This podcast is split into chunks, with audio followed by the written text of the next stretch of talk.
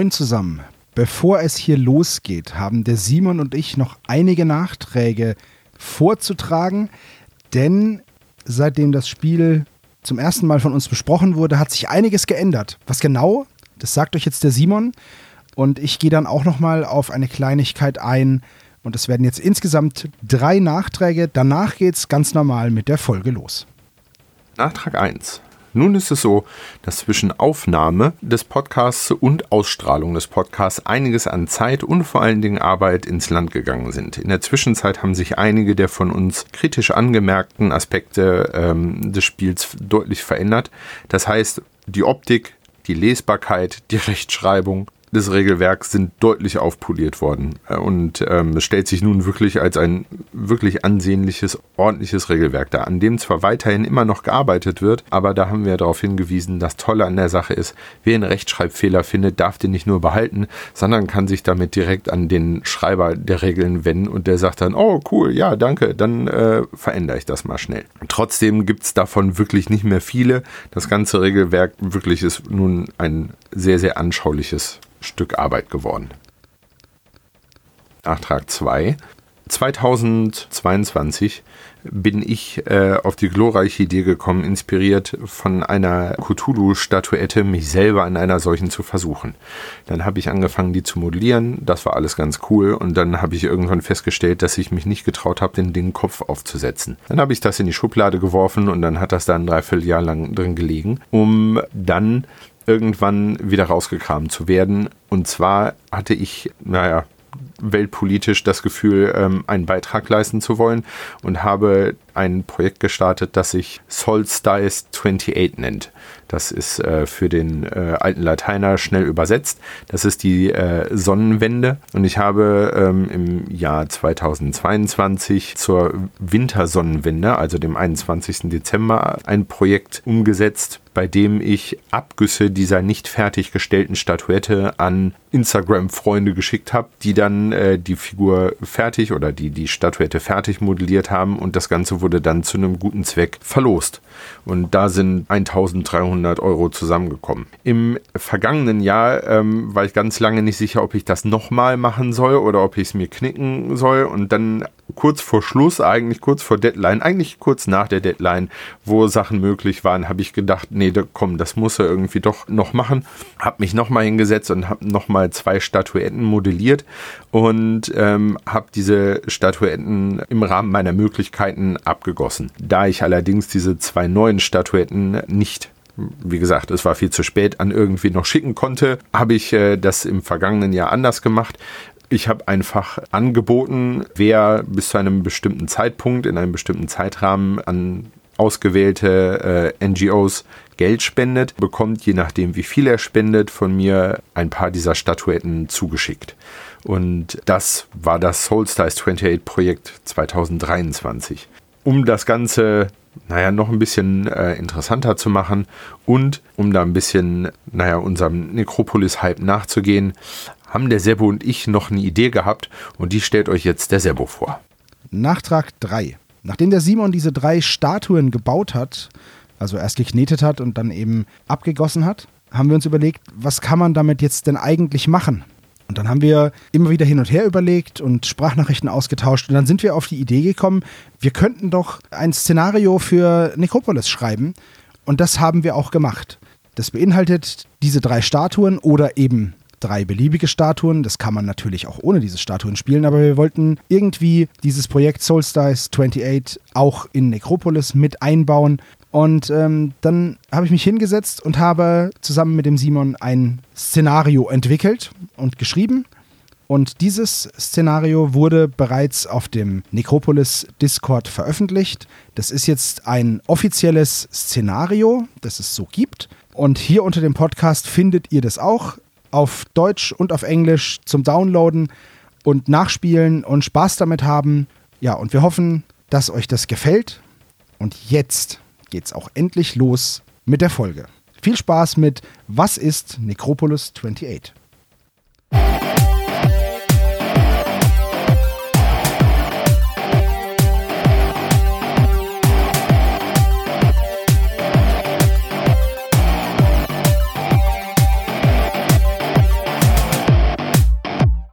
Moin, moin und herzlich willkommen bei Magabotato, dem Podcast rund um Brettspiele und Tabletops. Heute mit einer weiteren Folge Was ist? Und für euch ist es jetzt, sind vielleicht ein paar Wochen vergangen seit unserem Was ist Brawl Arcane. Für uns ein paar Stunden. Ich bin wieder für euch und immer noch für mich beim Simon. Hallo Simon. Hallihallo. Und wir sprechen heute, wie der Titel es schon verrät, über Necropolis. Auch wieder ein kleines Indie-Spiel. Und deswegen meine Frage, Simon, was ist Necropolis? Ich möchte mit einer freien Übersetzung des Einstiegstextes äh, beginnen. Necropolis ist ein narratives Diorama-Skirmish-Game. Das Zeitalter der Lebenden ist seit langem vergangen. Nur die Toten sind übrig geblieben. Spürt ihr die Gänsehaut? Man kann den Wind praktisch in den Kleidern spüren. Und in den leeren Augenhöhlen pfeifen ja. hören. ja, Necropolis ist angesiedelt im 28-Hintergrund, beziehungsweise im Stil. Ja. Und jetzt, was ist denn ein narratives Diorama-Skirmish-Spiel? Das ist äh, eine sehr gute Frage. Da sind wir eigentlich schon fast mittendrin im, äh, wie ist das Spiel designt. Die grundlegende Idee dahinter ist erstmal Skirmisher. Was ein Skirmisher ist, ist bekannt. Ein narrativer Skirmisher ist, äh, ich sag mal, im Sinne von Frostgrave oder Stargrave, also ein Kampagnenspiel, wo die Spiele durch eine äh, Postgame-Sequence, also eine, eine Nachbereitung der Spiele miteinander verknüpft werden und ähm, man sozusagen Gold und Erfahrung mit in das nächste Spiel tragen kann. Man kann seine Mannschaften äh, oder meine, seine Gatherings, seine Versammlungen, wie es so schön heißt. Es gibt hier keine Warbands oder Crews oder so, sondern es gibt Versammlungen von Untoten. Man kann den neue Ausrüstungen kaufen, man kann den neue Rüstung, ne, Schwerter, Schilde, der ganze Kram, man kann den irgendwelche Seile zum Klettern kaufen und so. Also das heißt, das Spiel ist nicht mit dem letzten Würfelwurf zu Ende, man reicht sich nicht die Hand und dann ist das vorbei, sondern man kann halt danach noch äh, ja, wie wir gestern Nacht äh, noch ja. anderthalb Stunden sitzen und noch weiter quatschen und Spaß haben. Und coole Schätze auswürfeln, wie zum Beispiel Klingenöl. genau. Und das Besondere an der Sache ist, das, was ich äh, vielleicht äh, ja auch vorgreife als ein äh, etwas, das mir bisher noch nicht über den Weg gelaufen ist, nämlich das Diorama in der äh, Spielbeschreibung. Denn das Spielfeld ist äh, per Definition sehr, sehr klein. Das sind 16 mal 16 Zoll. Und das ist halt wirklich nicht viel Platz auf nee. der einen Seite. Auf der anderen Seite aber so klein, dass man äh, ganz ohne Probleme sich ein Spielfeld bauen kann, und da sich halt in seiner äh, modellbauerischen Fähigkeit voll drin ergehen kann und halt ja eigentlich ein Diorama baut, in dem man dann halt spielt. Genau. Seit wann gibt's denn Necropolis? Für mich ist es noch relativ neu. Und wer ist denn da verantwortlich für dieses Spiel? Necropolis ist ein Spiel, das ich glaube, auch dieses Jahr auf den Plan getreten ist. Im Februar ähm, ist das erste, äh, das erste Upload geschehen. Der junge Mensch, der sich das ausgedacht hat, heißt Peter oder vielmehr Peter. It's uh, a British person. Und der läuft auf Instagram unter dem Handle Owl Shield, also wie die Eule und das Schild. Der hat sich das im Prinzip ausgedacht, das mhm. ganze Ding, und arbeitet seit naja, nunmehr äh, über einem halben Jahr kontinuierlich an den Regeln und dem Hintergrund und dem ganzen Kram. So, das heißt, wieder mal ein Indie-Spiel, das schon erschienen ist, das miniaturenagnostisch ist, also keine expliziten Miniaturen braucht. Also natürlich sollten sie untot sein, denn dieses Spiel besteht nur aus Untoten verschiedenster Couleur.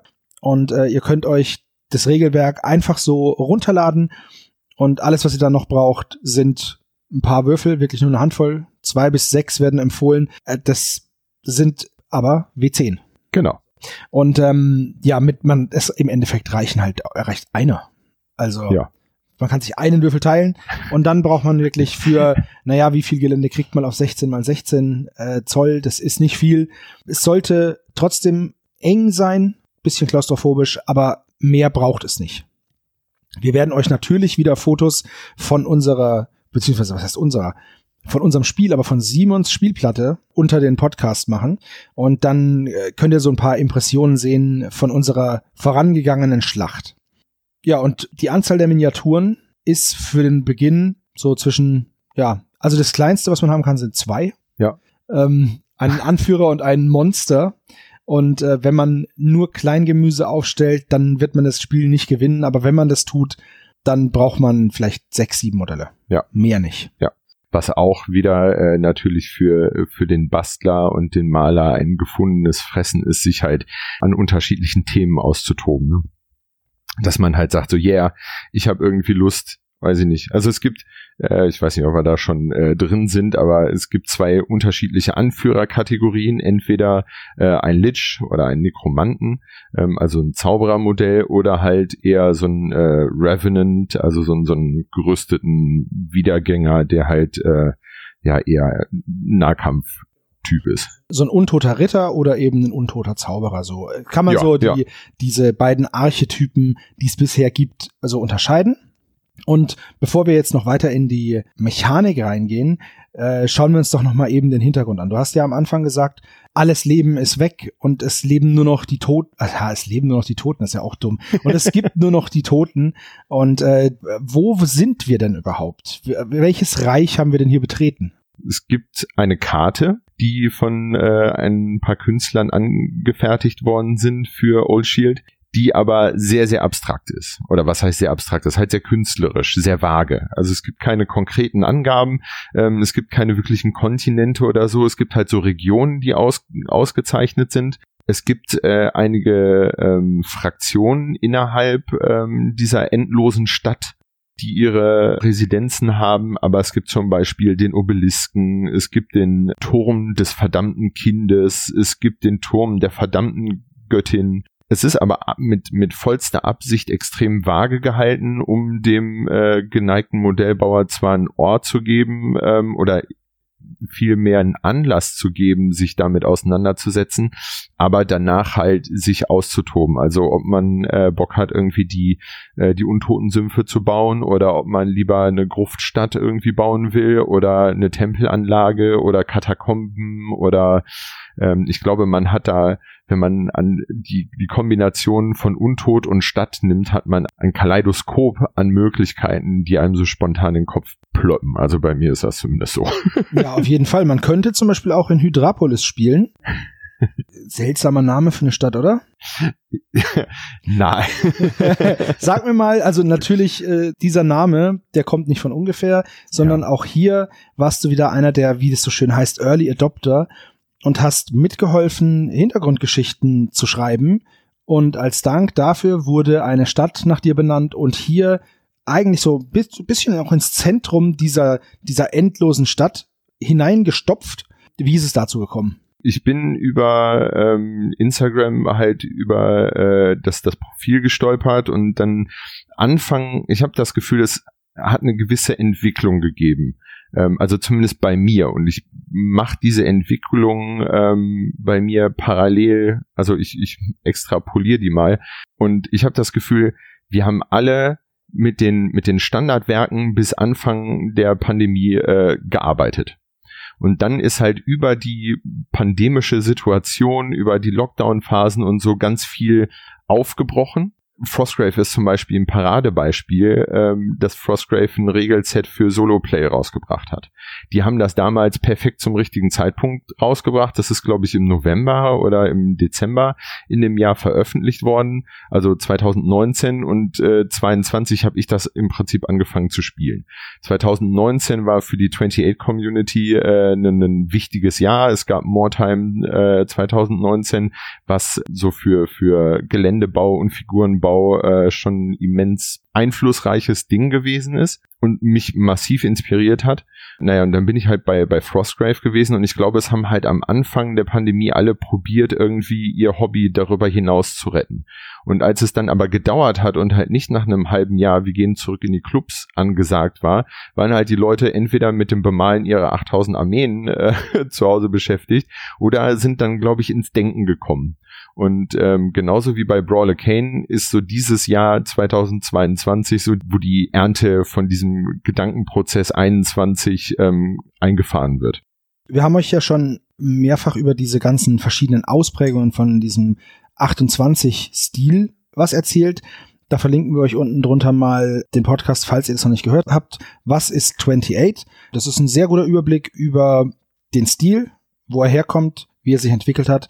Und Da haben wir einen Haufen Vertreter dieses Stils verlinkt. Da könnt ihr auch gerne nochmal reinschauen. So, jetzt ja. weiter. So, und wir, ich bin halt über das Profil in den, im Discord gestolpert. Es läuft ja mittlerweile irrsinnig viel über Discord. Und genau wie bei dem, wie bei Brawler Kane hat man halt sofort mit dem Typen, der sich das halt ausdenkt, was zu tun. Und das ist so wie eine Einladung, zu jemandem in den Sandkasten zu kommen. So, der sagt, ich habe den Sandkasten aufgebaut, ich habe den Sand da reingekippt und jetzt, wer Bock hat, mit mir in meinem Sandkasten zu spielen, kann hier Sandburgen bauen. So, und ich habe sehr gerne die Einladung angenommen und bin halt mit in den Sandkasten reingehüpft. Und ähm, er hatte einfach nur geschrieben, ob jemand Bock hat, sich Orte für die Karte auszudenken. Er hätte selber schon ein paar, aber vielleicht ist er in der Community äh, noch gute Ideen dabei. Und dann sind dann, glaube ich, 20, 25 Ideen gekommen. Da haben dann Leute halt kleine, längere, mittlere Flufftexte geschrieben zu Orten. Und ich habe dann einfach als selbstverliebter Sack, der ich nun mal bin, wie man mich kennt und liebt und schätzt.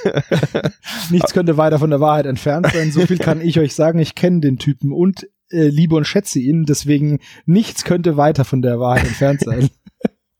Ja, ich habe halt äh, Hydrapolis da reingeworfen, weil ich es halt witzig fand, weil ich ähm, mir eine Stadt ausgedacht habe oder einen, einen Stadtbezirk, wo es halt ähm, ursprünglich so sechs Herrschafts Familien gab, die sich dann so Türme gebaut haben. Und dieser, dieser Stadtbereich von einer großen Mauer umgeben war, wo es halt sieben so Herrschertürme gegeben hat. Und als dann halt alles in den Sack gegangen ist, ähm, sind halt die Leute, sind die Türme so nach und nach zerfallen und jetzt sieht's halt aus wie so eine zerbrochene Krone von weit aus, wo dann halt so wie so Köpfe oder Hälse noch so ein bisschen in den Himmel ragen. Das war die Idee. Ja, und das hat ihm so gut gefallen, dass er den, äh, den Ort einfach mal mit in die Map übernommen hat unabhängig davon, ob das jetzt, äh, weiß ich nicht, Gebauchpinsel ist oder was auch immer, es ist einfach total geil, an sowas teilzunehmen. Also nicht zu sagen, so, boah, ich muss mir alles hier aus dem Stift ziehen und mir irgendwas alles komplett ausdenken, sondern einfach mit so einem kleinen Beitrag das Universum so zu beleben. Und das fand ich halt mega cool. Auch hier sieht man wieder, wie wir, wie bei vielen Spielen, über die wir gesprochen haben, wir beide, dass der Hintergrund noch entwickelt wird, dass der weiter wächst und dass man daran partizipieren kann. Da verlinken wir euch auch mal den Discord, wo ihr dann drauf könnt, wenn euch dieses Spiel interessiert und dann könnt ihr euch da mit dran beteiligen. Ist natürlich alles auf Englisch. Ja, Disclaimer. Ist wichtig, ja. Gut, wir haben ja vorhin schon mal angefangen, so ein bisschen zu sagen, ja, es gibt zwei verschiedene untoten Kategorien, die man wählen kann. Wie funktioniert denn jetzt, bevor wir dann in den Bandenbau gehen, überhaupt so eine so, so ein Kampf oder wie funktioniert denn dieses diese Regelmechanik allgemein?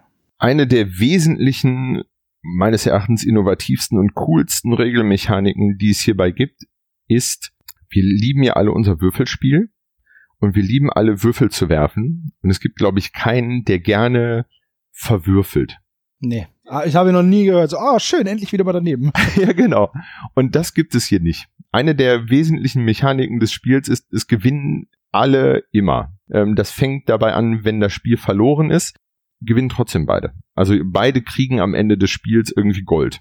So, der eine halt mehr und der andere halt weniger. Die Währung heißt hier Obols. Wir wissen nicht genau, wie man das ausspricht. Wir nennen es Obels weil es lustig klingt. Aber ja, diese Währung nennt sich Obols oder Obols oder wir wissen es nicht. Ja, die, man kriegt halt Obels am genau, Ende. Genau, man kriegt Obels und die kann man dann äh, nutzen, um Dinge zu kaufen. Aber bevor wir da sind, das ist ja das Postgame. Genau. Ich mache ja den zweiten Schritt von dem ersten. Aber eine, also das hat was mit dem Spiel zu tun. Ähm, wenn äh, am Ende ein Unentschieden bei rauskommt, haben zählen beide Spiele als Gewinner. Mhm. Im Sinne von äh, wer wie viel Geld Ovals mit nach Hause nimmt. Ähm, aber genauso geht es im Kampf und in dem Zaubern. Wenn ich einen Würfel werfe, muss ich eine bestimmte Zahl erreichen oder höher würfeln. Also zum Beispiel habe ich äh, 7 plus, dann muss ich eine 7, 8, 9 oder 10 würfeln. Wir brauchen zehnseitige Würfel dafür. Und wenn ich das erreicht habe, habe ich einen Hit. Wenn ich darunter würfel, dann habe ich einen Glance. Das bedeutet zum Beispiel bei einem Schwert, wenn ich einen Hit würfel, dann macht er drei Schaden und wenn ich einen Glance würfel, macht er halt nur einen Schaden. Aber ich habe auf jeden Fall einen Effekt. Ja, und es gibt halt immer einen Schaden. Es gibt noch Rüstungen. Jedes Skelett, jeder Geist, jedes Fleisch, Golems, Wesen startet mit einer Rüstung von null. Und dann kann man sich Rüstung kaufen beim während des Zusammenbaus der Bande. Dann wird der Rüstwurf zum Beispiel noch abgezogen Ähm, eine Waffe hat eine gewisse Anzahl von Attacken. Das heißt, ein Schwert hat zum Beispiel drei Attacken. Dann würfel ich mit drei W10 und dann schaue ich, was ist denn über meinem sogenannten Violence-Wert. Statline erklären wir auch gleich mal. Und dann addiere ich diese, zum Beispiel, ich habe einmal getroffen und zweimal geglanced. Und dann habe ich praktisch zwei Punkte durch den Glance-Schaden, also jeweils einen, und dann nochmal drei Punkte durch den Hit, komme ich auf fünf Schadenspunkte. Im Normalfall haben so Henchmen, also diese Minions, wie auch immer man die nennt, so zehn oder weniger Lebenspunkte. Das heißt, es ist schon möglich, mit zwei guten Treffern von einem Schwert so einen Minion aus dem Leben zu kloppen. Ist aber nicht schlimm, kommen wir später noch dazu. Jetzt erklären wir noch mal ganz kurz die Statline. Das Ganze läuft über Aktionspunkte. Jeder Charakter hat zwei Aktionspunkte. Die kann er ausgeben. Die meisten Aktionen kosten einen Punkt. Und dann, außer mit einer Armbrust schießen oder mit einem Bogen schießen, das kostet zwei Punkte, dass man halt nicht zweimal schießt. Und äh, dann läuft man zum Beispiel hin und schlägt den Gegner. Deswegen braucht man zwei Aktionspunkte. Dann gibt's den Bewegungswert, der ist so zwischen drei und fünf. Auf so einer kleinen Karte sind drei Zoll tatsächlich viel. Ja, also vollkommen okay. Ja, weil Waffen haben auch Reichweiten. Eine Speerwaffe hat eine Reichweite von zwei Zoll, ein Schwert von einem Zoll. Also man muss nicht mal in Base-to-Base-Kontakt. Das heißt, äh, eine Bedrohungsreichweite von einem normalen Skelett mit einem Schwert sind vier Zoll. Bei einer Plattengröße von 16 Zoll ist, ist es schon okay. voll in Ordnung. So, dann gibt's den Violence-Wurf. Der sagt aus, wie gut ist ein Modell im Nahkampf. Auf den gilt es zu würfeln, den gilt es zu treffen oder zu überbieten mit dem W10. Das gleiche gilt für den Ranged-Wurf, den man braucht, um zu schießen. Und dann gibt's noch die Hitpoints. Der Anführer von den Nahkampfanführer hat äh, 17 Hitpoints zum Beispiel. So ein Zauberer hat 14 oder so, ne? Ja. Und dann kann man sich eben seine Bande zusammenstellen aus allen möglichen untoten Gesellen. Wie gesagt, Geister, Skelette, Plasmawesen. Untote Wölfe. Genau. Was auch immer man möchte, solange man Bock drauf hat und die in dieses Setting reinpassen, weil ich finde schon, das sollte schon passen. Ja. Aber wenn man jetzt zum Beispiel nur menschliche Modelle hat und man malt die dann eben so grau, grün, gespensterig an, dann hat man auch einfach mit einem ganz normalen humanoiden Modell einen Geist erschaffen. Ja. Und dann wäre das ja jetzt relativ einfach und klingt nach einem normalen Fantasy Skirmisher. Jetzt kommen wir aber zu so einem kleinen Kniff. Und zwar gibt es drei verschiedene Arten von Mana. Ja. Wofür braucht man Mana und was sind diese unterschiedlichen Mana-Arten? jedes Modell hat eine, hat eine Beschreibung. Es gibt drei unterschiedliche Mana-Arten. Wie du gerade schon sagtest, es gibt einmal äh, Knochen, es gibt einmal Blut und es gibt einmal, äh, in meinem Kopf ist es Ektoplasma. Ja, ich sehe es auch so, irgend so ein Geist-Plasma-Zeug. Genau. Heißt Plasm. Und wenn ein Modell ausgeschaltet ist, dann gucke ich nach, welches Trade ich, äh, welches Trade das hat oder welches Keyword und je nachdem, welches Keyword das hat, wird das Modell durch einen Mana-Token ersetzt. So, und das heißt, dass das zerplatzt dann äh, genau wie bei ähm, Super Mario die Figuren, ja. die, die, Gegner und hinterlassen halt keine Münze, sondern halt äh, ihr entsprechendes ähm, Mana-Ding. Und dieses Mana kann dann von äh, dem, dem Zauberer oder dem An der Anführerfigur eingesammelt werden. Diese Mana-Token werden dafür benutzt, Zauber zu wirken. Wenn ich jetzt zum Beispiel einen, einen Skelett verloren habe, dann kann ich mir mit einem Zauberspruch, natürlich ist in den Kommanden, mir relativ einfach Neues beschwören. Und deswegen sind Verluste eigentlich, äh, können relativ schnell wieder kompensiert werden, weil halt Zaubersprüche halt immer erfolgreich sind. Das hat dann mal entweder äh, mehr Lebenspunkte oder weniger Lebenspunkte. Aber es ist dann halt auch schnell wieder ersetzt. Genau. Allerdings muss man mit dieser Ressource, mit diesem Mana, haushalten. Denn um ein Skelett zu beschwören, brauche ich Knochenmana. Habe ich kein Knochenmana, kann ich kein Skelett beschwören und ich bekomme dieses Mana nur, wenn ich es am Anfang des Spiels zugeteilt habe. Einem, einem Zauberer stehen vier Mana zu, einem so einem Krieger, Anführer drei und die darf ich verteilen auf Blut, Plasma und Knochen. Und wenn ich das nutze, zum Beispiel sagen wir, der Zauberer schießt mit einem Knochenspeer, Dafür muss er einen Knochenmana ausgeben und dann ist es weg. Und zwar weg, weg. Aus ja. dem Spiel oder aus dieser Runde weg. Das bekommt er natürlich zu Beginn jedes Spiels wieder, aber für dieses Spiel ist es weg. Und ich krieg das dann nur, um das wieder aufzufüllen, wenn ich einen Knochengegner umboxe und sein Mana aufsammel oder einer von mir stirbt, der ein Knochen-Keyword hat und ich das dann wieder aufsammel. Ja, das ist das eine. Also Mana ist halt eine Ressource, was ich äh, hintergrundtechnisch, lore-mäßig mega cool finde.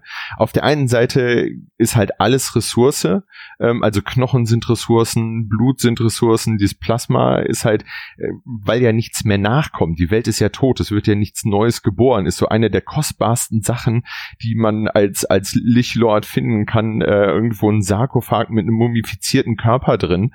Ja, diese unheilige Essenz halt irgendwie, ne, aus diesen Wesenheiten. Genau. Die Mana-Token äh, haben im Spiel, oder die Mana-Dice haben im Spiel aber noch eine Funktion. Es gibt NPCs, die äh, übers Spielfeld hüpfen können und entweder die bewegen sich halt äh, unabhängig. Es gibt am Ende der, der Bewegungsphase, ich ein bisschen vor, ist aber auch egal, so eine, so eine Beta-Phase. Das heißt, wenn ich das übernehmen will, kann ich Mana setzen, muss ich verdeckt setzen und mein Gegner kann dann sagen so, oh, ich will aber auch verdeckt was setzen und dann sind die Mana-Tokens auf jeden Fall nachher weg. Aber vielleicht habe ich einen gesetzt und du hast zwei gesetzt und dann hast du halt zwei Mana verloren und kannst halt vielleicht nächste Runde nicht mehr zaubern oder so. Also es ist, es ist halt nicht nur zum Zaubern da, sondern es hat noch weitere Funktionen im Spiel, was ich irgendwie sehr cool finde.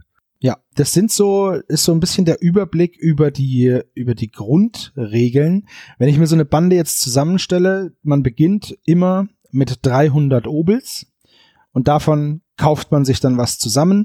Der Anführer kostet nichts, ist aber nackt. Also der hat keine Waffen. Man muss. So wie wir das gestern festgestellt haben. Ja, das haben wir festgestellt, kurz bevor wir in die Schlacht gezogen sind und schon bestimmt 20 Minuten unsere Banden zusammengestellt haben und überlegt haben, was man machen kann, um dann festzustellen, dass unsere Anführer nichts haben, einfach nur nackige Skelette sind. Ja, das ist dann eben, man muss eben Waffen kaufen. Wir haben es dann so gemacht, wir haben dann einfach für 20 Obels Ausrüstung für unsere Charaktere noch zusätzlich dazu gekauft.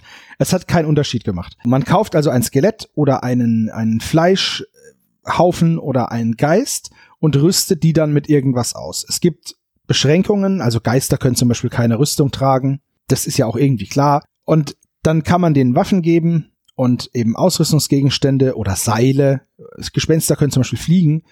Das ist, haben wir gestern festgestellt, ziemlich gut. Ja. Äh, weil man ja doch viel Gelände hat und vor allen Dingen auch dreidimensionales Gelände. Genau, ne? genau. Es gibt halt Regeln, um Sachen, ähm, um, um halt Wände hochzuklettern oder von oben auf zum Beispiel wen unten rumlaufenden äh, draufzuspringen. Genau. So, und wenn ich dann halt auf wen draufspringe, dann nimmt der Schaden und ich auch. Ja, richtig. Außer du hast natürlich so eine Special Ability, ja. die das dann wieder negiert, weil das gibt's nämlich auch. Man kann seinen Leuten nämlich auch noch so ein paar kleine Sonderregeln geben. Das ist nichts, was einen überfordert. Das sind Kleinigkeiten, die kleine Auswirkungen auf die Statlines haben. Sehr schön gemacht. Ja, dann habe ich meine Jungs zusammengebaut und ausgerüstet. Und dann? Dann sucht man, es gibt zahlreiche Tabellen, man kann äh, eine Tabelle nehmen, wo man den Namen seines äh, Anführers auswürfelt. Ich habe zum Beispiel Aglair Glowwalker of the Labyrinth. Meiner heißt Eol Naedre Circle Breaker of the Eternal Autumn. Das ist doch mal Stimmungsvoll. ein, ein sprechender Name wenn ich meine Bande zusammen habe, dann muss ich noch ganz kurz einhaken, diese Special Abilities, die man denen halt auswählen kann und so, die sind über, über das äh, geschriebene Wort kommen wir bestimmt nachher nochmal zu mhm. sprechen, mhm. aber ähm, die sind unglaublich anregend formuliert. Also die sind halt so umschrieben, dass man sich da seine eigenen Sachen irgendwie drin rausziehen kann. Es sind so im Prinzip Vorschläge, die der Spieler dann mit seiner eigenen Fantasie zu Ende denken kann und ausfüllen kann. Und dann gibt's zum Beispiel, weiß ich nicht, entweder der ist grafted oder many-limbed. So, dann hat er halt mehrere Gliedmaßen, die dann beschrieben werden mit twisting additional limbs for work and war. Ja. Das ist halt das macht halt Spaß irgendwie beim Lesen ähm, mit diesen kleinen Häppchen sich sozusagen das das äh, visuell aufzubereiten. Das ist schon ziemlich cool. Okay, also ich habe meine äh, Warband fertig. Dann ähm, brauche ich natürlich einen Tisch. Entweder ich nehme einfach den Tisch, den ich den ich dafür gebaut habe. Ich habe keinen Tisch dafür gebaut. Ich habe einfach mein Frostgrave-Gelände rausgekramt, was schon durch durch Gangways und so dieses dreidimensionale Wasserspiel finde ich massiv bereichert äh, schon schon mitbringt. Es gibt eine Tabelle, wo man sich entweder inspirieren lassen kann oder auf die man dann würfelt, die sogenannte Settings vorhalten, also wo in der endlosen Stadt das Ganze spielt. Also entweder in irgendwelchen Katakomben, in irgendwelchen Labyrinthen, im ewigen der Eternal Autumn. Ich stelle mir da so einen Wald vor oder ach, ein Undead Settlement, eine Untotensiedlung, stelle ich mir unfassbar witzig vor. mit so einem Untotenschmied, der die ganze Zeit so Genau, so ein Untotenschmied, der seit 200 Jahren das, das Messer schon so runtergeschliffen hat, dass ja. noch so ein Zahnstocher übrig ist.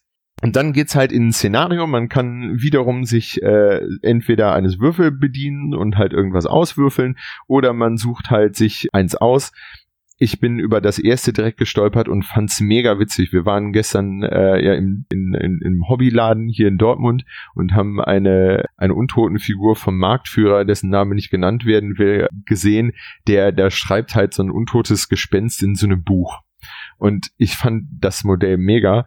Und das erste Szenario äh, hier zum Beispiel bietet äh, Anlass, sich diese Figur dahinzustellen, denn es geht um ein, ähm, das Szenario nennt sich äh, Consult the Seer, also ein, eine Seher-Figur, die ähm, ein, ein Geist, der regelmäßig irgendwo in der Stadt auftaucht und Geheimnisse aussprudelt und alle untoten Nekromanten, Lichlords und äh, sonstige untote Ritter strömen hin, um sich dort unendliche Weisheit abzuholen oder ein, ein Bruchteil eben jener. Ach, es ist einfach mega erzählerisch. Es macht irgendwie ultra Spaß. Also man sucht sich dann ein Szenario aus, dann äh, stellt man sich entsprechend der Szenariobeschreibung auf. In der Regel ist das so, dass man sich in den Ecken aufstellt, also schräg gegenüber, was das Spielfeld nochmal ein bisschen größer macht. Ich fand es eine sehr spannende Spielerfahrung, halt diagonal zu spielen. Mhm was halt nochmal so ein bisschen auch den, den Aufbau des Spielfeldes spannender macht, als einfach so von, von vorne, also von Norden nach Süden zu spielen. Richtig. Und es macht die Aufstellungszone unglaublich klein, denn das erste Modell muss beide in der Ecke befindende Spielfeldränder berühren mit seiner Base. Und von da traubt sich dann so dieser Rest der Bande ins Feld hinein. Genau, alle weiteren Modelle müssen entweder im Base-Kontakt mit dem Spielfeldrand sein oder mit einem bereits platzierten Modell. Genau. Was irgendwie auch wieder ziemlich witzig ist. Also ja. auch eine sehr einzigartige Aufstellungsform. Ja, und dann geht's eigentlich entsprechend den Regeln. Auf geht's in, in die Mitte äh, des Spielfeldes, äh, dem, dem Ziel des Spiels entgegen. Man kann, wenn man will, wir haben es gestern nicht gemacht, aber es ist zum sozusagen als empfohlen für das Spiel noch ein bisschen spiciger zu machen, kann man noch auf der Tabelle für Dread Omens würfeln. Ja. Das heißt, das Spielfeld spielt dann so ein bisschen mit, da können dann so coole Sachen passieren wie ein magischer Sturm, wenn man sich dann äh, nicht am Ende seiner Bewegung an einem Geländestück festhält. Dann fliegt man halt weg, dann kriegt man Schaden. kriegt man Schaden. Oder äh, auch cool finde ich den Sumpf. Ja, der ist wirklich cool. Also bewegst du dich nicht, sinkst du ein und bekommst Schaden. Ja. Äh, das ist einfach, du musst dich bewegen. Guck mal, das wäre gestern zum Beispiel. Ich weiß gar nicht, ob das jetzt nur auf dem Boden ist. Aber zum Beispiel, du hattest ja gestern einen äh, taktisch sehr gut einen Armbrustschützen positioniert. Der konnte dann da oben warten auf so einer erhöhten Position. Das wäre gar nicht möglich gewesen. Ja. Und das ist dann natürlich für Schützen wieder blöd, weil Schützen stehen halt irgendwo rum brauchen aber auch zwei Aktionspunkte, um zu schießen. Du könntest gar nicht schießen, ohne selber Schaden zu nehmen. Stimmt, ja. Also das sind alles so Sachen, da muss man wirklich drauf achten. Ebenso bei den Zaubern, die haben wir vorhin so ein bisschen übersprungen, denn äh, der Anführer dieser Bande oder dieser, dieser Versammlung, der kann zaubern, manche besser, manche schlechter. Und da kann man sich dann Zauber aussuchen. Man ordnet seinen Anführer einem der drei Mana-Arten so zu, also so kann man. Und dann ordnet man das Mana zu, wie man das möchte. Und dann sucht man sich Zauber aus, die halt dieses Mana-Wort beinhalten zum Beispiel. Es gibt vier unterschiedliche Schulen. Es genau. gibt einmal so eine allgemeine Schule, ähm, die die Nekromantenschule, da kann man jede Art von Mana benutzen und dann gibt's halt bestimmte Blut-Mana-Zauber, Knochen-Mana-Zauber und Pleasant-Mana-Zauber. Und die unterscheiden sich so ein bisschen. Bei Blut kann man sich wieder heilen. Knochen ist recht offensiv. straightforward offensiv. Und Plasma ist so ein bisschen, so ein bisschen Buffs, so ein bisschen Tricks an. Trickserei. Genau, das ist so ein bisschen, wer es eine Magic hatte, wäre das blau. So. Irgendwer fängt, fängt, auf einmal an zu fliegen. So. Ui. Genau, genau. Fliegen kann man auch. Man kann einem Modell eine Flugfähigkeit geben äh, für, für einen Zug. Dann kann man das einfach auf eine erhöhte Position bringen. Lauter so Späße. Also da, da gibt's wirklich viel. Und es gibt, gibt schon einige Sprüche, so viele, dass ich mir am Anfang gedacht habe, puh, was nehme ich denn da? Ja, und das Coole an der Sache ist, dadurch, dass man diese, diese vier, diese drei Mana-Typen hat, hat man eine unglaubliche, ich möchte Zahnradmechanik nennen. Also wenn ich an der einen Stelle eine Entscheidung treffe, dann hat das eine Auswirkung auf, äh, auf andere Sachen. Wenn ich jetzt sage, ich möchte, ähm, ich finde einen bestimmten Zauberspruch cool, ja, dann hat er ein bestimmtes Keyword, dann ist das der, äh, der, der Knochenzauber. Dann muss ich ja dafür sorgen, dass mein Zauberer oder mein Anführer, dass der Zugang zu diesem Mana-Dice hat. Die kann ich natürlich am Anfang, habe ich eine bestimmte Anzahl von Token, die ich die bestimmen darf. Also, nee, nicht Token, sondern Mana Dice, die ich bestimmen darf. Aber einfach äh, Beispiel, ich möchte jemanden fliegen lassen, das ist ein Plasma-Mana-Spruch.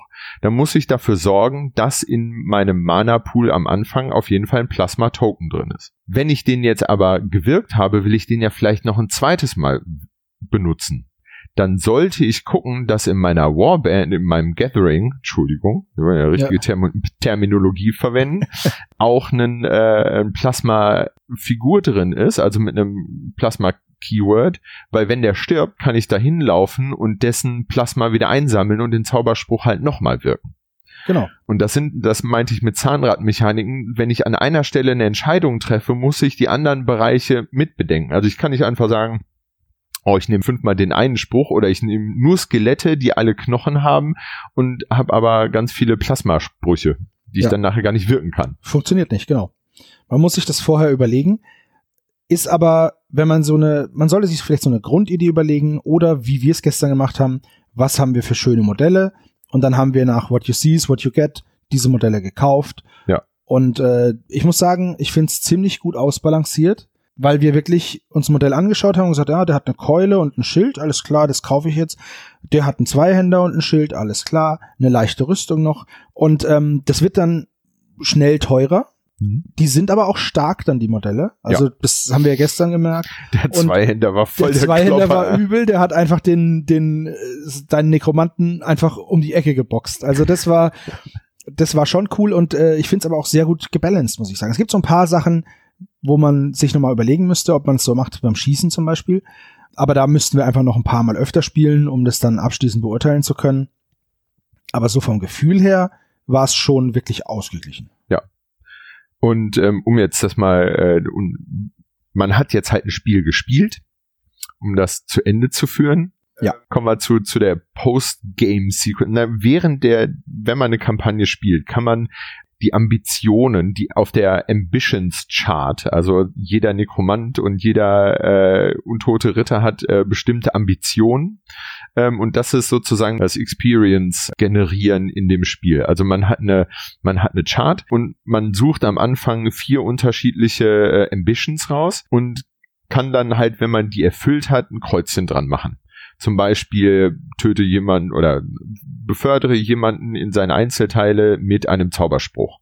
So, wenn du das viermal gemacht hast, machst du viermal hinter, hinter deiner Ambition ein Kreuzchen und dann gibt es für, für dein Gathering bestimmtes Bonus-Ding. Da gibt es unendlich viele, also das sind, weiß ich nicht, 20, 25 unterschiedliche Ambitions. Da hat man ordentlich was äh, zu zocken dran. Man darf sich vor dem Spiel aber auch immer nur eine begrenzte Anzahl davon aussuchen, so dass halt der, so als wenn der Nekromant sagt, so und heute habe ich mal richtig Bock auf Zaubern ja, und genau. dann mache ich, probiere ich halt mal nur das. Das läuft halt so während des Spiels, was äh, ziemlich cool ist. Und jetzt kommen wir zu einem weiteren, meines Erachtens sehr gelungenen äh, Stück. Ich habe vergangene Woche Stargrave gespielt und habe bei dem Spiel irgendwann gedacht, so Mist, die Hälfte meiner Truppe liegt am Boden, blutet aus mehr Öffnungen als gesund sein kann. Ich kann eigentlich meine ganze Crew in die Tonne treten und mein Captain war am Boden und mein erster Mat war am Boden und eigentlich habe ich das Ding äh, abgeschrieben gehabt. Und dann ist das bei Frostgrave und bei Stargrave so, nach dem Spiel würfelt man auf einer Tabelle, um zu gucken, ob die überleben oder ob die ihren Verwundungen erliegen. Und das ist natürlich ein immenser Spannungsmoment. Ich habe gut gewürfelt, es leben alle noch, sie sind da unver, unver abgesehen von ein paar Schrammen und ein paar äh, Nähten äh, geht's den allen gut. Es sind keine Tiere verletzt worden der, bei der Produktion. Sehr gut. Sehr gut. Hier bei Necropolis wird davon ausgegangen, dass die, dass die zerkloppten Skelette und die zerteilten, äh, weiß ich nicht, Fleischgolems oder so, sich halt langsam wieder zusammenfinden und dann halt irgendwann im, im Lager wieder aufschlagen und halt irgendwie äh, ziemlich zermackt und mit vielleicht einem, nur noch einem halben Unterkiefer die Tür aufschlagen und sagen, äh, Chef, ich bin wieder da. Aber ich bin halt wieder da. Also äh, Minions, die im Spiel verloren sind, äh, werden leben einfach weiter. Bei dem Anführer wird auf einer Tabelle gewürfelt. Dem können halt unterschiedliche äh, Formen der Wiederzusammensetzung erfahren. Im besten Fall äh, ist er sogar besser als vorher, dann kriegt er noch einen Lebenspunkt mehr permanent permanent ähm, oder er wird halt von von der gegnerischen Bande ausgeplündert und verliert halt Schätze, die er mit sich trägt oder fehlt irgendwie auf einmal ein Bein oder solche Sachen. Also das schon, der ist halt nicht kaputt. Genau. Muss das nicht alles in die Tonne treten, aber es kann halt einen spürbaren Effekt haben. Das Schöne ist halt, dass man diese Effekte abfedern kann. Man bekommt nach dem Spiel ja diese Obels und äh, darf dann auch noch auf einer Schatztabelle würfeln.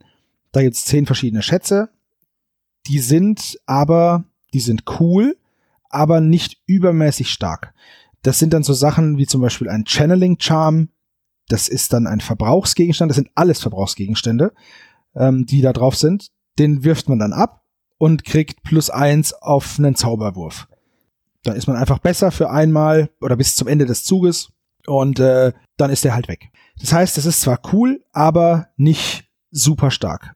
Man kann aber auch zum Beispiel auf den Marktplatz gehen, auf den mhm. Bazar und dort in den Alchemistenladen und dort für verschiedenes, für verschiedene Obels, also ne, sind sogar immer nur zehn, kann man sich Heiltränke und so ein Zeug kaufen, um dann einfach wieder, ja, um dann zu sagen, ja, ich habe vorhin wurde ich wurde mein mein Chef halt verwundet und äh, wurde oder verflucht vom Gegner.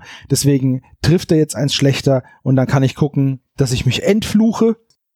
Ich möchte das noch ein bisschen erzählerischer aufbauen. Also stellt euch vor, ihr seid ihr seid so ein Lich, ja, so wie meiner gestern, ja. Der ist von äh, von von so einem großen Zweihänder mal gekonnt in zwei Hälften gehackt worden und liegt da auf dem Boden, nachdem er von der siegreichen gegnerischen Mannschaft einmal durchwühlt worden ist und ihm die Taschen geleert worden sind, robbt er halt irgendwie sehr langsam zu seinem Unterkörper, schmeißt ihn sich auf den Rücken, der hat ja alle Zeit der Welt, der ist ja untot und kriegt halt zurück in seine, äh, in seine Hütte. Dann näht er sich sein, seine untere Körperhälfte wieder dran, so, und dann hinkt er aber so ein bisschen blöd. Und dann geht er mit dem Gold, mit den Obels, die er gefunden hat, ähm, auf den Bazar. Und jetzt stellt euch mal bitte ganz kurz vor eurem inneren Auge einen untoten Bazar vor. Also wer so ein, ich habe das Bild von so einem nahöstlichen Händlerbazar, so mit so kleinen Ständen und alle schreien irgendwie durch die Gegend und hier fliegende Teppiche und da Duftöl und so. Und ähm, die sind halt nur alle untot in unterschiedlichen Zuständen, ja, mal irgendwie, weiß ich nicht, ein Geist preist äh, lustige Gerüche an, ja, und ähm, die keiner mehr riechen kann. Die keiner mehr riechen kann. Und dann kann man halt auf den Markt gehen und dann kann man da irgendwelche Ausrüstungsgegenstände äh, kaufen. Man geht zum Soulbinder. Das Stimmt, ist, Soulbinder was. Das ist derjenige, der so ein, ein, ein ähm, ein schattenhafter äh, Licht, der äh, gegen einen nicht ganz günstigen Preis ähm, einem äh, das Bein wieder so anzaubert, dass man wieder richtig laufen kann. Man kann zu einem ähm, zu einem Grabräubergeist gehen, bei dem man äh, auf einer Tabelle würfelt, um zu sehen, was der aus dem letzten Grab, was er geraubt hat, äh, rausgezogen hat und dann kann man dem das abkaufen. Man kann aber auch zu, ähm, zu einem äh, Haufen äh, Illustra Gestalten gehen, die äh, mit Wayfinders, Pack Beasts und Seers beschrieben ist. Und dann kann man für seine, äh, für seinen Unterschlupf weitere ähm, ja, Ergänzungen kaufen. Und das hat halt in der, in der Beschreibung das hat halt was unglaublich, also das, da trifft für mich das Narrativ voll mhm. zu. Ja. Das kann man sich so geil vorstellen. Also ich bin kein großer Rollenspieler und, ne, aber es ist halt in meinem Kopf läuft da so ein kleiner Film für sich selber ab. Ja, wenn du dann halt einfach so eine arkane Bibliothek kaufst für deinen Unterschlupf, also so ein altes, verstaubtes Bücherregal mit vergilbten, zerfleddernden Folianten und äh, das Ganze sorgt dann einfach dafür, dass du einen zusätzlichen Spruch bekommst, weil ja. man hat nur eine gewisse Anzahl von Sprüchen, die man lernen kann halt und jetzt ist es dann eben einer mehr durch diese fledderigen Bücher oder auch stark, fanden wir beide sehr stark, dunkle Tunnel. So, dann schafft man es nämlich von seinem, von seinem Geheimversteck immer zum jeweiligen Spielfeld, auf dem man spielt, einen Tunnel zu buddeln, beziehungsweise zu finden. Und äh, da kann man dann ein Modell zu Beginn des Spiels innerhalb von zwei Zoll um das Szenarioziel einfach platzieren. Weil da ist halt ein dunkler Tunnel und der kommt da raus und dann zack, Kuckuck. bin ich da. Genau. Solche Sachen sind halt ja, die sind halt einfach sehr, sehr erzählerisch und stimmungsvoll. stimmungsvoll. Die sind richtig schön, genau. Und zu guter Letzt kann ich dann noch, wenn ich äh, zu viel Gold habe, ein paar Söldner anheuern. Ja die auch noch weiter ausgearbeitet werden. Was ich einen ganz coolen Kniff finde, ist, wenn ich, äh, ich kann einen Söldner anheuern und ähm, damit er dann aber bei mir bleibt, muss ich den kontinuierlichen Upkeep bezahlen. Also je, immer wenn ich den einsetzen will, muss ich dem halt sagen, so hier äh, kriegst du halt nochmal äh, 20 äh, Obels und dann geht's halt los. Genau. Wenn ich allerdings dem Gegner unterlegen bin, dann kämpft er für mich umsonst. Ja, also so, so ein Underdog-Mechanismus. Genau, da musst du 100 Punkte, also 100 Obels schlechter sein. Dann sagt er, hey, das mache ich jetzt für umsonst. Das Coole ist nämlich hierbei, ich kann meine Bande um so viele Modelle erweitern, wie ich möchte. Ich darf zwar immer nur zu Beginn 300, anschließend 350 und es gibt noch so ein paar Sachen, wo, wo man es nochmal um 50 erhöhen kann. Modelle in die Schlacht führen. Also nur Modelle mit Ausrüstung, die dann in diesem 300, 350, 400 Obels Bereich liegen. Der Rest meiner Leute bleibt zu Hause. Mhm. Fegt, kocht, irgendwie sowas. Im Zweifelsfall nehmen Gespenster nicht so viel Platz weg, ne? Die kann man ganz gut in den Schrank hängen. Genau. Ähm, und das heißt nämlich, ich kann meine Bande äh, ganz divers aufstellen. Und dann pick ich mir die raus, die ich haben möchte, und die nehme ich mit das kann ich halt jedes Mal unterschiedlich machen und in einer Kampagne mich dann praktisch, also gestern hatte ich zum Beispiel zwei Skelette und zwei Geister dabei. Jetzt werde ich wahrscheinlich der denken so, hm, beim nächsten Mal vielleicht noch ein Skelett, dann kann ich mir ein Skelett kaufen und dann lasse ich vielleicht einen von den Geistern zu Hause. Oder ich kaufe eben noch einen Geist und lasse ein Skelett zu Hause. Und dann merke ich, ha, ich müsste vielleicht, ich müsste vielleicht noch hier ein bisschen mit so einem, mit so, so einem Fleischtyp, weil mir fehlt ein bisschen so die Heilung. Dann nehme ich den mit das ist halt das Coole, dass die Bande wächst, aber es können halt nicht alle Spieler spielen. Ne? Ja. Und ich muss sagen, das was, also als, äh, ich sage mal, wie es ist, als Familienvater spiele ich jetzt nicht zweimal die Woche. Hm. Ähm, mit Anstrengungen spiele ich einmal im Monat. Ich habe aber in der Zwischenzeit mehr Hobbyzeit im Sinne von abends, wenn die Kinder schlafen, mal mich ein Stündchen hinzusetzen und was zu pinseln und zu basteln oder so. Und das ist für mich eigentlich so ein absoluter Sweet Spot zu sagen, fürs nächste Mal zocken muss ich nicht eine komplette Armee anmalen oder so, sondern ich kann mich in aller Seelenruhe hinsetzen und äh, weiß ich nicht, noch zwei, das eine Skelett hat in der letzten Runde äh, eine, eine, eine leichte Rüstung äh, bekommen und ich hätte gern noch einen Geist fürs nächste Mal, den kaufe ich mir noch. Und dann bemale ich halt bis zum nächsten Mal spielen noch die zwei äh, neuen Modelle und vielleicht das Szenario, äh, auf das wir uns geeinigt haben, dann gibt's dann noch zwei Missionsziele und dann dann habe ich ein überschaubares Hobbyprojekt bis zum nächsten Mal spielen. Ja. Und das macht mich unfassbar glücklich, weil ich auf der einen Seite was habe, wo ich mich dran, wo drauf freuen kann, wo ich mich kreativ dran auslassen kann, ähm, was aber nicht in Stress ausartet. Ja, es ist halt wieder mal sehr, sehr klein und gemütlich, das Spiel. Ja. Also nicht nur die Spielfläche, sondern auch alles, was drumherum ist. Wie gesagt, mit fünf Modellen ist man voll gut aufgestellt ja. für die ersten Spiele. Weil, also ich habe gestern als, als Verlierer des Spiels, ich habe nach Missionszielen verloren, äh, war aber der moralische Sieger natürlich, weil ich den großen Obermods umgehauen habe. ich habe nur acht Obels weniger bekommen als du. Man würfelt dann, ich habe gut gewürfelt, du hast durchschnittlich gewürfelt und zack, jetzt sind wir acht Obels auseinander. Wenn man jetzt merkt, ah, die Waffe und der Schild, das ist mir nix, ich will noch so ein Zweihänderschwert, dann kann ich auch bereits gekaufte Ausrüstung wieder verkaufen. Nicht für den gleichen Wert, sondern für, gibt's ja Abzüge, irgendwie bisschen weniger, die Hälfte. Und dann äh, kaufe ich mir eben eine neue Waffe. Äh, oder ich verkaufe, ich, ich finde einen Schatz und finde den doof, kann ich den auch verkaufen für 10 Obels und kann dann eben schauen, was ich mit dieser, mit diesem Geld dann anstelle.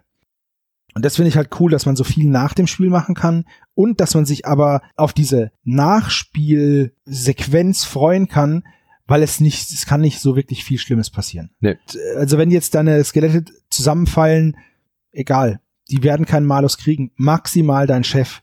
Und auch da das ist es nicht halt so schlimm. es Grenzen. hält sich in Grenzen. Dadurch, dass man eben, egal was man tut, immer einen Minimalerfolg erzielt, immer mindestens einen Schaden macht bei einer Attacke, ist es auch nicht so, dass Charaktere dann auf einmal für immer komplett nutzlos sind. Die werden dann vielleicht eine ganze Zeit lang Probleme haben, so lange, bis sie halt aufwerten können und diese Mali wieder loswerden. Und dann kommen sie wieder ins Fahrwasser und dann werden sie wieder besser. Aber es ist nicht so, dass man jetzt wie bei Frostgrave oder Stargrave eine Runde zum Vergessen hat und dann im Endeffekt sagen kann, ja, okay, ich hole eine neue Mannschaft an Bord, weil tja, die sind alle schon so kaputt und der ist gestorben und ich habe kein Geld mehr und ja. ja. also diese Spirale, dass einer immens viel besser wird und der andere so immens abstürzt, ja. wie es beispielsweise auch bei Mordheim der Fall war, ja. die ist hier nicht gegeben. Ja. Und das finde ich super angenehm. Ja, du hast im, im ganz begrenzten Rahmen die Möglichkeit schon besser zu werden, also du kannst dein äh, dein Versteck vergrößern und auf die Art und Weise kannst du dann äh, 50 Obels mehr aufstellen und dann kannst du das glaube ich nochmal erweitern und dann kannst du nochmal 50 ich, ja. aufstellen. Aber das ist halt, das ist dann halt auch alles so. Und dann liegen halt maximal 100 Obels auseinander. Und das ist aber wirklich, okay, es ist halt ein Zweihänder, Skelett mit einem Zweihänder, das da durch die Gegend rennt. Aber das ist halt im Spiel zu verkraften. Richtig, das ist, das, wie gesagt, auch dieses Skelett mit dem Zweihänder hat zehn Lebenspunkte. Das greifst du mit einem normalen Skelett an, triffst es dreimal, sind neun Lebenspunkte weg. Dann musst du den nur noch anhusten oder zum Beispiel mit einem Geist, mit einem Balefire Body, so wie wir das gestern auch hatten, einfach durch das Skelett durchfliegen, das fängt an zu brennen, kriegt einen Schadenspunkt und fällt tot um. Aber meine Lieblingsszene, wenn wir bei gestern ja, sind, das war gut. Ähm, es gibt ein, äh, noch, noch eine Besonderheit, das Gelände spielt noch ein bisschen mit. Man kann als Spaß sozusagen Gelände zu gefährlichem Gelände erklären, wobei das halt nicht, ich sag mal so wie bei 40k oder so, das war dann so ein Schutthaufen oder so ein Ruinenrümpel oder Stacheldraht oder so, keine Fläche ist, sondern es reichen einzelne Punkte auf dem Spielfeld, die man dann zu gefährlichem Gelände er erklärt. Und wir haben auf unserem Gelände so, so, so rankende Äste gehabt, wo wir gesagt haben, naja, vielleicht sind die belebt. Und wenn dann jemand vorbeikommt, dann halten die den fest und reißen dem, weiß ich nicht, den Unterarmknochen raus. Dass das, äh, dann, deswegen haben wir da so, oder so Netze, die an der Wand hängen, wo man sich dann halt als dahergelaufenes Skelett schnell mit seinem Fußknochen drin verheddern ja. kann. Und wir hatten dann so eine Statue im Mittel, in der Mitte des Spielfelds, haben wir gesagt, bei der die Textbeschreibung dazu ist halt auch wieder sehr stimmungsvoll. Man erkennt ein gewisses Thema äh, hier. Ähm, und dann steht dann, äh, das verfluchte äh, Siegel irgendwo angebracht sein können, als Beispiel für gefährliches Gelände. Und dann haben wir gesagt, okay, diese Statue in der Mitte ist halt eins von diesen gefährlichen Siegeln. Und wenn man da halt reinfällt, kriegt man äh, Schaden. Ja, nun fällt normalerweise niemand irgendwo absichtlich rein. Richtig, ja. Aber es gibt Zaubersprüche, mit denen man äh, Modelle durch die Gegend schubsen kann, so Push. Das hat mein Lich einmal gemacht. Ja, äh, Sebos äh, Anführer stand zu nah an den ja. an diesen Schlingpflanzen und, und, dann, und dann hat er dann hat er den einmal kurz da reintitschen lassen aber noch viel witziger war, Serbos Figur stand in der Mitte, freute sich ein Keks, dass es am äh, Mission Objective stand, so hö, erster alles. Und dann kam mein Skelett mit, mit dem zweihändigen Speer angelaufen und hat ihn gepiekt. Und ähm, dann hat er noch einen Lebenspunkt gehabt und dann freute sich Serbo schon und sagte, er hat noch einen Lebenspunkt.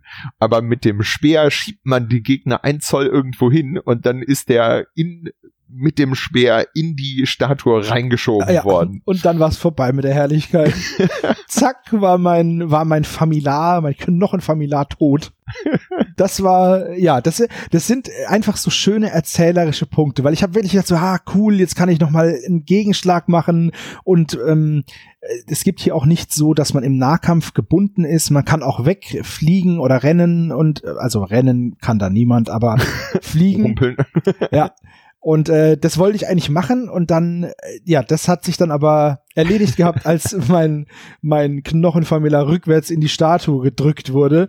Und da ist er dann eben zu einem trockenen, staubigen Häuflein zerplatzt. das war schon sehr, sehr cool, ja. Also da gibt's, es gibt unendlich viele Möglichkeiten auf diesem winzig kleinen Schlachtfeld. Wir haben gestern wirklich, das ist winzig. Also ja. wir hatten schon, wir hatten 16 Zoll Breite und 18 Zoll Länge, weil wir halt, weil diese Grundplatte, die wir hier benutzt haben, eben 18 Zoll hat. Und wir gesagt haben, naja gut, komm, bevor wir jetzt da zwei Zoll und dann ist es so doof mit dem Aufstellen, haben wir gesagt, wir nehmen die unteren Kanten und engen es nur ein. Wir, wir, wir zeigen euch dann da Fotos, deswegen wir haben ein etwas längeres Schlachtfeld, weil wir noch so Ambiente drumherum haben, so einen kleinen See und so ein, ja, so ein Tempel. So Tempel, so eine Tempelanlage, genau. Und zwischen See und Tempelanlage hat sich eben unsere Schlacht abgespielt oder unser Scharmützel. Und ähm, das ist schon extrem winzig. Aber man hat da so viele Möglichkeiten, so Kleinigkeiten halt nochmal dran zu drehen und zu sagen, ja, und hier außerdem ist es das sumpfig. Da hätten wir zum Beispiel hier sagen können, alles, was kein behauener Stein ist, ist Sumpf. Mhm. Wäre zum Beispiel total sinnvoll gewesen. Ähm, oder halt hier dieser Findling, der ist kein Sumpf und, und äh, alles, was einfach nur Erdboden ist, ist halt Sumpf und da sinkst du ein. Oder wenn du nicht auf einem Geländestück mit Base stehst, dann kriegst du Schaden wegen des Windes und so. Das sind halt alles so, so, so kleine Sachen, die auch jedes Spiel nochmal anders machen als das vorangegangene. Ja. Und das finde ich so unglaublich stark und das ist einfach so ein, ja, wie es eben, wie es eben heißt, so ein narratives Diorama-Skirmish-Spiel. Ja. Und ich habe am Anfang hab ich mir gedacht, was ist denn das für eine, das ist doch wieder nur so eine fancy Bezeichnung. so, äh, nein, ist es nicht. Tatsächlich trifft es das ganz gut. Vielleicht ist es eine Fernsehbezeichnung, aber es trifft den Kern der Sache eben sehr gut. Ja, denn auf dem Spielfeld ist wirklich jeder Zoll wichtig oder kann wichtig sein. Ne? Also man muss schon genau genauer messen. Man kann, um, um ja, das Spiel nicht kap das stimmt. kaputt zu machen. Genau. Ne? Du hattest, du hast gestern recht gehabt mit den, mit den. Ich habe nämlich so ein, es gibt so Zaubersprüche, die dann so, die heißen Zähne. Und äh, da schießt man, also das ist, das ist lustig, weil das ist ein Knochenzauber, bei dem man einem Ziel die Zähne rausreißt mit Zauberkraft und die dann auf andere Ziele schleudert. Und das Lustige ist, ich habe am Anfang das so verstanden, also die, die Regel besagt, dass man einem, einem Modell mit dem äh, Keyword Bone ähm, zwei Lebenspunkte abzieht. Und ich habe gedacht, ja super, ich habe den Lich und ich habe da lauter Skelette und wenn ich den Zauberspruch wirken will, muss ich ja meine eigenen Figuren beschädigen um den Zau also ne, mhm. wenn halt gerade keiner zur Verfügung ist, dann muss ich das machen. Oder ich reiß dem Gegner die Zähne raus. Genau. Und schießt die dann dem entgegen. Und äh, da muss man dann halt ein bisschen gucken, da muss ich dir recht geben, du standest da zu, zu weit weg. Das war, ich habe da, da war ich einen Denkfehler, weil das ist ja durchaus diagonal gewesen. Ja, egal, das ist jetzt, äh, da könnt ihr jetzt wenig mit anfangen, ich wollte es nur noch mal gesagt haben. Äh, und dann schießt man eben Zähne hier durch diese Ruinen. und ähm, tja, zerlöchert halt die, die eh schon angeknacksten Schädel dieser, dieser Skelettkrieger. Also es ist schon wirklich sehr, sehr stimmungsvoll und dadurch, dass man so wenig braucht, ist es im Endeffekt, ist auch hier wieder die Einstiegshürde fast null. Ja. Denn, ähm, ja, wir haben jetzt, die Regeln haben wir gemacht, wir haben euch mal gezeigt, so ganz kurz, wie man so ein Spiel durchgeht und was danach passiert. Ähm, für wen ist dieses Spiel geeignet? Ähm, genau wie bei Brawler Kane denke ich eher erstmal so in Alterskategorien. Also da ist ja schon anders als bei Brawler Kane schon konkreter ist. Ne? Also Zähne rausreißen und Knochen rausreißen. Ähm, wer Army of Darkness gesehen hat, weiß, dass Untote extrem lustig sein können und klappernde Skelette. Aber dafür braucht man, glaube ich, schon eine gewisse äh, Erfahrungsstufe mit dem, mit dem Umgang der Sachen. Außerdem muss ich sagen, ist diese, äh, diese Zahnradmechanik mit den unterschiedlichen Mana-Sachen und so, das hat man zwar irgendwann begriffen, aber es ist halt nicht für, für ganz einfach. Ne? Das ist schon, schon ein bisschen was für Fortgeschrittene. Und man muss halt sich ähm, ja die, die Geschichte selber erzählen können. Ich glaube, es ist für Leute, die auf, auf erzählerisches Spielen stehen. Ähm, das ist kein Rollenspiel, aber es hat halt sehr viele cineastische, erzählerische Momente, die die Regeln einfach mitbringen. Ähm, wer gerne sich äh, die, die Ergebnisse, die er würfelt, in einer kleinen Videosequenz in seinem Kopf abspielen lässt, der ist, glaube ich, hier äh, an der absolut richtigen Stelle. Natürlich muss man äh, der englischen Sprache idealerweise mächtig sein.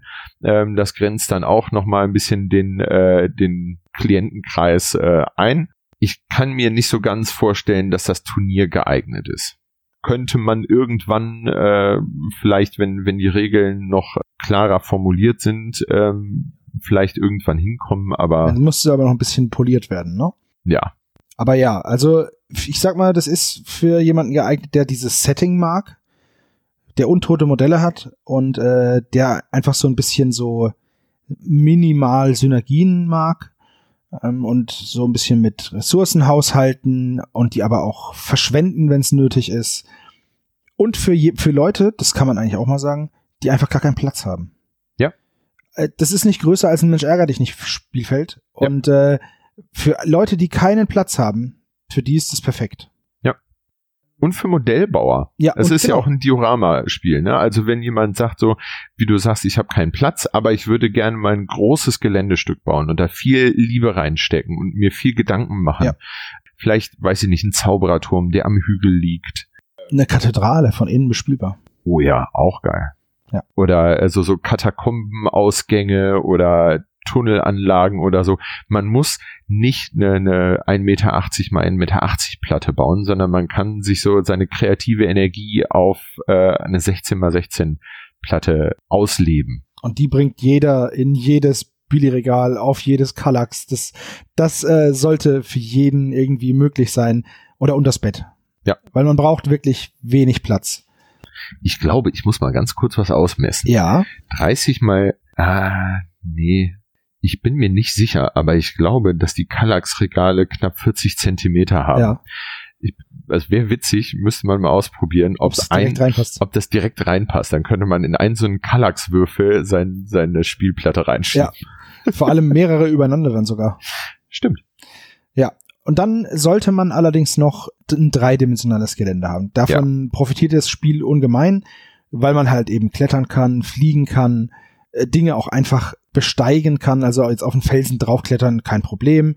So eine Wand hochklettern, solange man genug Bewegung hat, kein Problem. Oder Steigeisen. Oder ein Seil, genau. Das sind alles, alles Möglichkeiten und dieses Narrative steht auf jeden Fall im Vordergrund. Ja. Okay. Würdest du sagen, das ist auch das Alleinstellungsmerkmal oder die Besonderheit? Ich glaube ja. Also wenn wir jetzt, äh, wenn wir das jetzt mit, weiß ich nicht, anderen Spielen vergleichen, die in eine richtig andere, nein, die in eine ähnliche Richtung gehen.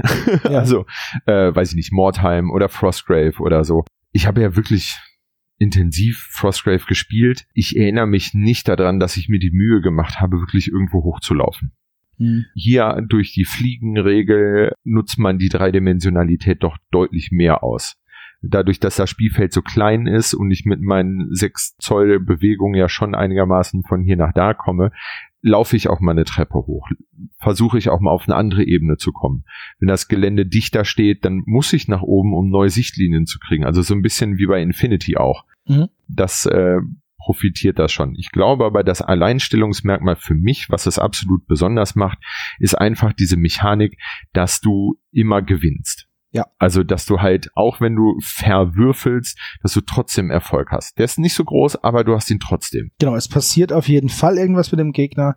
Er wird halt nicht vernichtend geschlagen und explodiert in tausend Stücke, aber du hast ihm vielleicht eine Scharte reingehauen. Und das ja. finde ich auch, das ist auch der Punkt, den ich jetzt angeführt hätte als, als Besonderheit. Das macht das Spiel total unfrustig. Ja. Weil man sich halt denkt so, ah, ganz knapp, aber immerhin.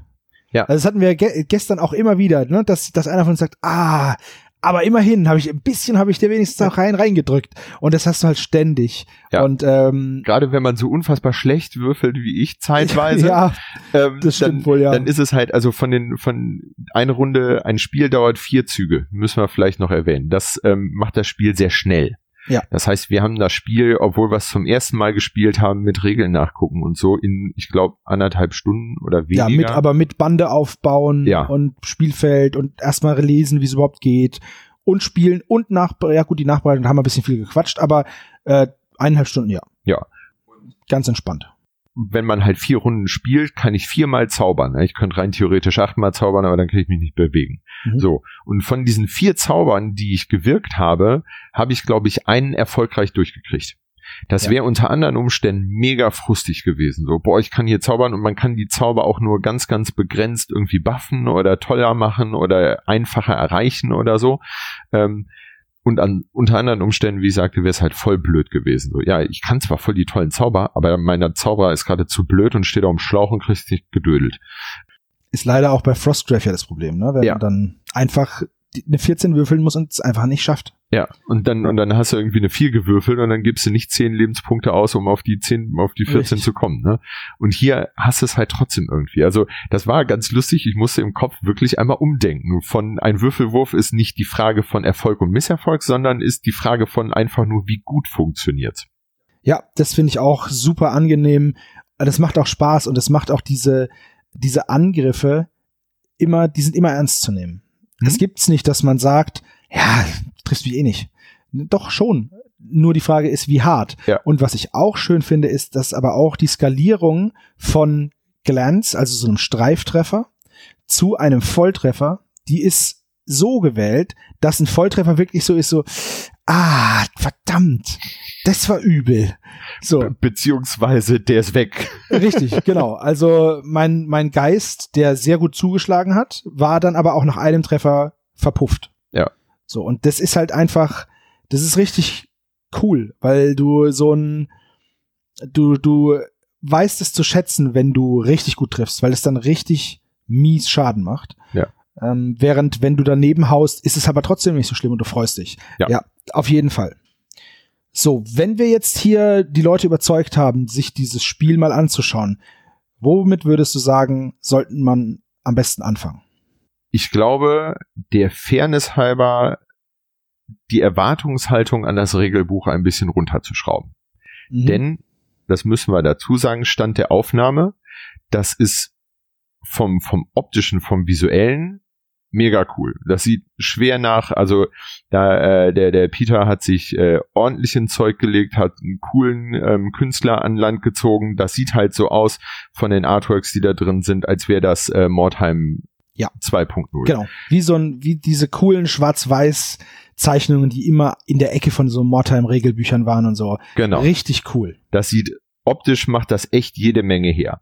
Aber der Peter ist ähm, kein, der, der ist Stand der Aufnahme händeringend auf der Suche nach einem Editor, der sich halt hinsetzt und äh, ich sag mal, er braucht eigentlich einen deutschen Spieleentwickler, der sich da stringent dran setzt und das einmal von vorne bis hinten ordentlich setzt, lesbar macht und ja, ich sag mal, ein bisschen aufpoliert und aufräumt. Da sind halt immer noch einige Schnitzer drin, aber es ist halt, ich will es nicht entschuldigen, aber es ist ein komplexes, komplexes Ding. Das ist momentan 45 Seiten lang und wenn das ordentlich aufgeräumt wird, ist das vielleicht sogar noch ein bisschen länger. Es ist alles im, im überschaubaren Rahmen, es ist alles machbar, ne? Aber das ist halt für jemand alleine, der das aus, aus Hobby macht und aus Spaß natürlich ein immenser äh, Job, das zu, zu tackeln. Aber wenn ich, wenn ich jetzt mit der Erwartungshaltung da dran gehe und sage so, hier, ich äh, will das perfekte Regelbuch haben, Nee. Dann, da sind wir noch nicht. Das, nee, das da muss noch was passieren. Richtig. Ähm, das, das ist in der Entwicklung und jeder, der Bock auf sowas hat, ist herzlich eingeladen mitzumachen. Ähm, siehe Einstiegs mein, mein Beitrag zu dem kleinen, mein kleinen Lore-Beitrag, der damit eingeflossen ist. Der, äh, der Typ ist mega nett, nimmt Kritik sofort an. Ich hab, ich bin richtig schlecht in Orthographie, ne? Keine Frage. Ich habe aber auch irgendwann Rechtschreibfehler gefunden und habe dem geschrieben, so, ey, guck mal hier auf der Seite, äh, Absatz da, äh, fehlt ein A. Dann hat er gesagt, ah, wie cool, danke. Und äh, 20 Minuten später war das Dokument wieder hochgeladen und dann war der Rechtschreibfehler raus. Ja, das ist wirklich cool, das ist sehr schnell. Wer Bock darauf hat, ähm, an sowas mitzuarbeiten, kann da, glaube ich, äh, läuft da offene Türen ein. So, und jetzt nochmal zurück zu deiner Frage. Ja, also man muss eben, äh, weil jetzt nochmal zum, zum Layout, das Layout ist schon ist auch gruselig dem Setting angepasst, weil es, und das meine ich gar nicht respektlos, aber es ist wirklich ein bisschen unübersichtlich und wenn man dieses Regelwerk nicht aufmerksam liest, dann überliest man Sachen. Also so zum drüberfliegen, ja, wo war das nochmal? Warte mal hier, das geht nicht so gut. Äh, da fehlen einfach Absätze, da fehlen ordentlich gesetzte Überschriften, da sind manche Sachen äh, sehr weit auseinander. Also ich wähle meinen Zauberer aus und ich gebe dem erstmal einen Namen und dann passieren andere Dinge und dann kann ich erst die Zaubersprüche wählen und so. Das ist alles ein bisschen durcheinander. Und ähm, ich bin aber ganz fest davon überzeugt, dass sich das noch bessern wird. Das ja. soll niemanden abschrecken, es sei nur vorneweg gesagt. Das ist kein perfektes Regelwerk, da ist noch viel zu tun. Ja. Und wie war die Frage jetzt nochmal? Die Frage war, jetzt habe ich über dieses Layout hinweggesehen und finde das Spiel trotzdem gut, so wie wir beide. Womit fange ich an?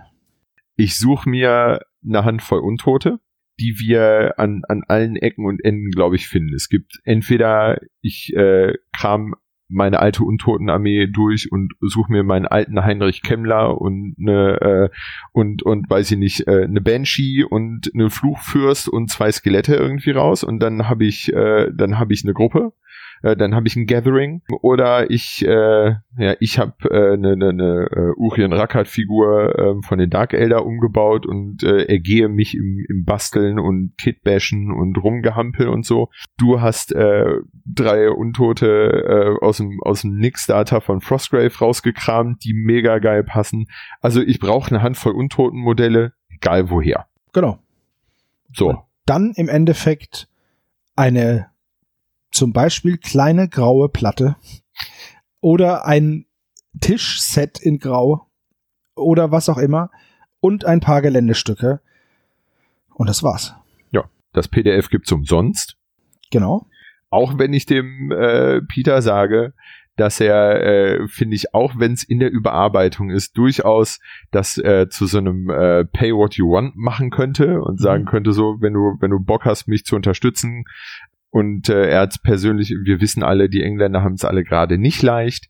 Er weigert sich noch und er sagt, er will das Spiel erst fertig machen, ähm, bevor er da jemandem das auch nur anbietet, ihm dafür Geld zu geben. Es ist stand jetzt einfach umsonst. So. Und ähm, ich brauche dann noch zehnseitige Würfel und Maßband, Stift und Papier, um eine Armeeliste zusammenzuschreiben und dann geht's ab.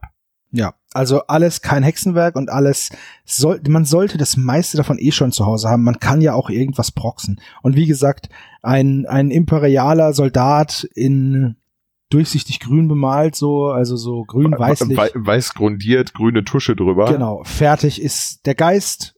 Der sieht dann halt so aus wie bei Asterix erobert Rom, wo sie auf diesem Feld der Toten übernachten. Aber das ist ja vollkommen in Ordnung. Und ja. so eine Box zum Beispiel selbst beim Branchenprimus gibt's für 13,25 Euro Stand der Aufnahme wahrscheinlich, wenn man das jetzt in zwei Jahren hört, 18,20 Euro. Ähm, vier und dann erstgeborenes Kind. Ja, vier oder fünf Steckrübenuntote, die man sich zusammenbasteln kann. Das reicht. Ja. Ja. Also ein denkbar günstiger Einstieg. Auf jeden Fall. Hast du noch abschließende Worte zu diesem Spiel? Ja. Es ist ein Community-Projekt so wie alle Indie-Games werde ich nicht müde zu betonen, wie unfassbar cool ich es finde, wie nahbar derjenige ist, der dessen Idee das ist. Und man kann hergehen und sagen so, ey, ich habe eine Idee. Und dann kann der sagen, oh, das finde ich cool, das bastel ich da rein. Oder der sagt, das ist ja eine coole Idee, aber für mich passt das nicht ins Setting. Aber ich kann unmittelbar mit denen in Kontakt treten. So wie mit dem Rechtschreibfehler. Also ich habe das gesehen und dann ändert der das eben und dann hat man durch minimale Aufmerksamkeit schon, äh, ich sag mal, das, das Ding besser gemacht. Man ist halt ruckzuck in einer sehr, sehr äh, willkommen heißenden Community. Ähm, wie immer läuft das über ein Discord. See the Show Notes man äh, ist unter Gleichgesinnten, man hilft sich gegenseitig. Es gibt äh, in dem Discord vielleicht noch zu erwähnen, gibt es einen, ein, Mem ein Mitglied der Community, das 3D-Modelle macht ähm, und die dann da kostenlos zur Verfügung stellt. Blightbone heißt der Gute unter Instagram, der dann halt untote Krieger oder untote Köpfe, also Skelettköpfe mit Helmen zur Verfügung stellt. Jetzt hat er gestern einen, einen äh, Gargoyle als Geländestück äh, mit so einem Schädelkopf irgendwie äh, reingestellt. Man hilft sich gegenseitig, man gibt sich Basteltipps, man taucht halt in eine kleine, nischige Community ein, wo man sich halt noch gegenseitig kennt und auf Augenhöhe mit Respekt begegnet und ganz viel voneinander lernen kann und austauschen kann und mit weiten Armen willkommen geheißen wird. Und das macht es für mich so kuschelig und gemütlich und ähm, schön. Es gibt kein, kein Gatekeeping und all die anderen Probleme, die die Großen halt irgendwie haben. Ja, absolut richtig. Habe ich auch nur so erfahren. Ja, dann sind wir am Ende dieser Podcast-Episode angelangt. Schaut gerne in die Shownotes, da haben wir euch alles Wichtige verlinkt. Und äh, ja, dann danke ich dir, Simon, für dieses tolle Gespräch, für die schöne Runde, die wir hatten. Ich, ich würde sagen, dir. wir starten jetzt auch gleich die Revanche, weil ich will, ich war so knapp vor dem Missionsziel und ich hätte dann auch das Spiel gewonnen. Naja, gut, vielleicht jetzt. Alles klar, dann äh, verabschieden wir uns. Danke fürs Zuhören und wir hören uns beim nächsten Mal. Ciao. Ciao.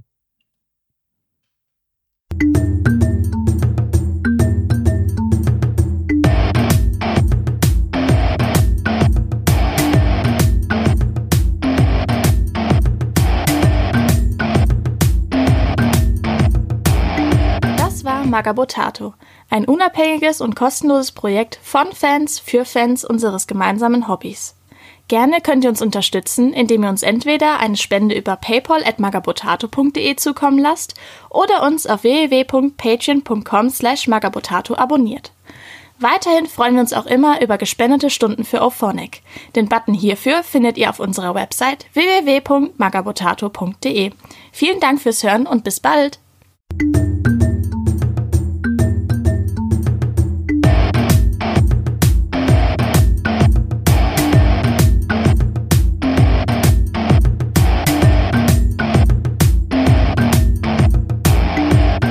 Magabotato, ein unabhängiges und kostenloses Projekt von Fans für Fans unseres gemeinsamen Hobbys. Gerne könnt ihr uns unterstützen, indem ihr uns entweder eine Spende über paypal@magabotato.de zukommen lasst oder uns auf www.patreon.com/magabotato abonniert. Weiterhin freuen wir uns auch immer über gespendete Stunden für Ophonic. Den Button hierfür findet ihr auf unserer Website www.magabotato.de. Vielen Dank fürs Hören und bis bald!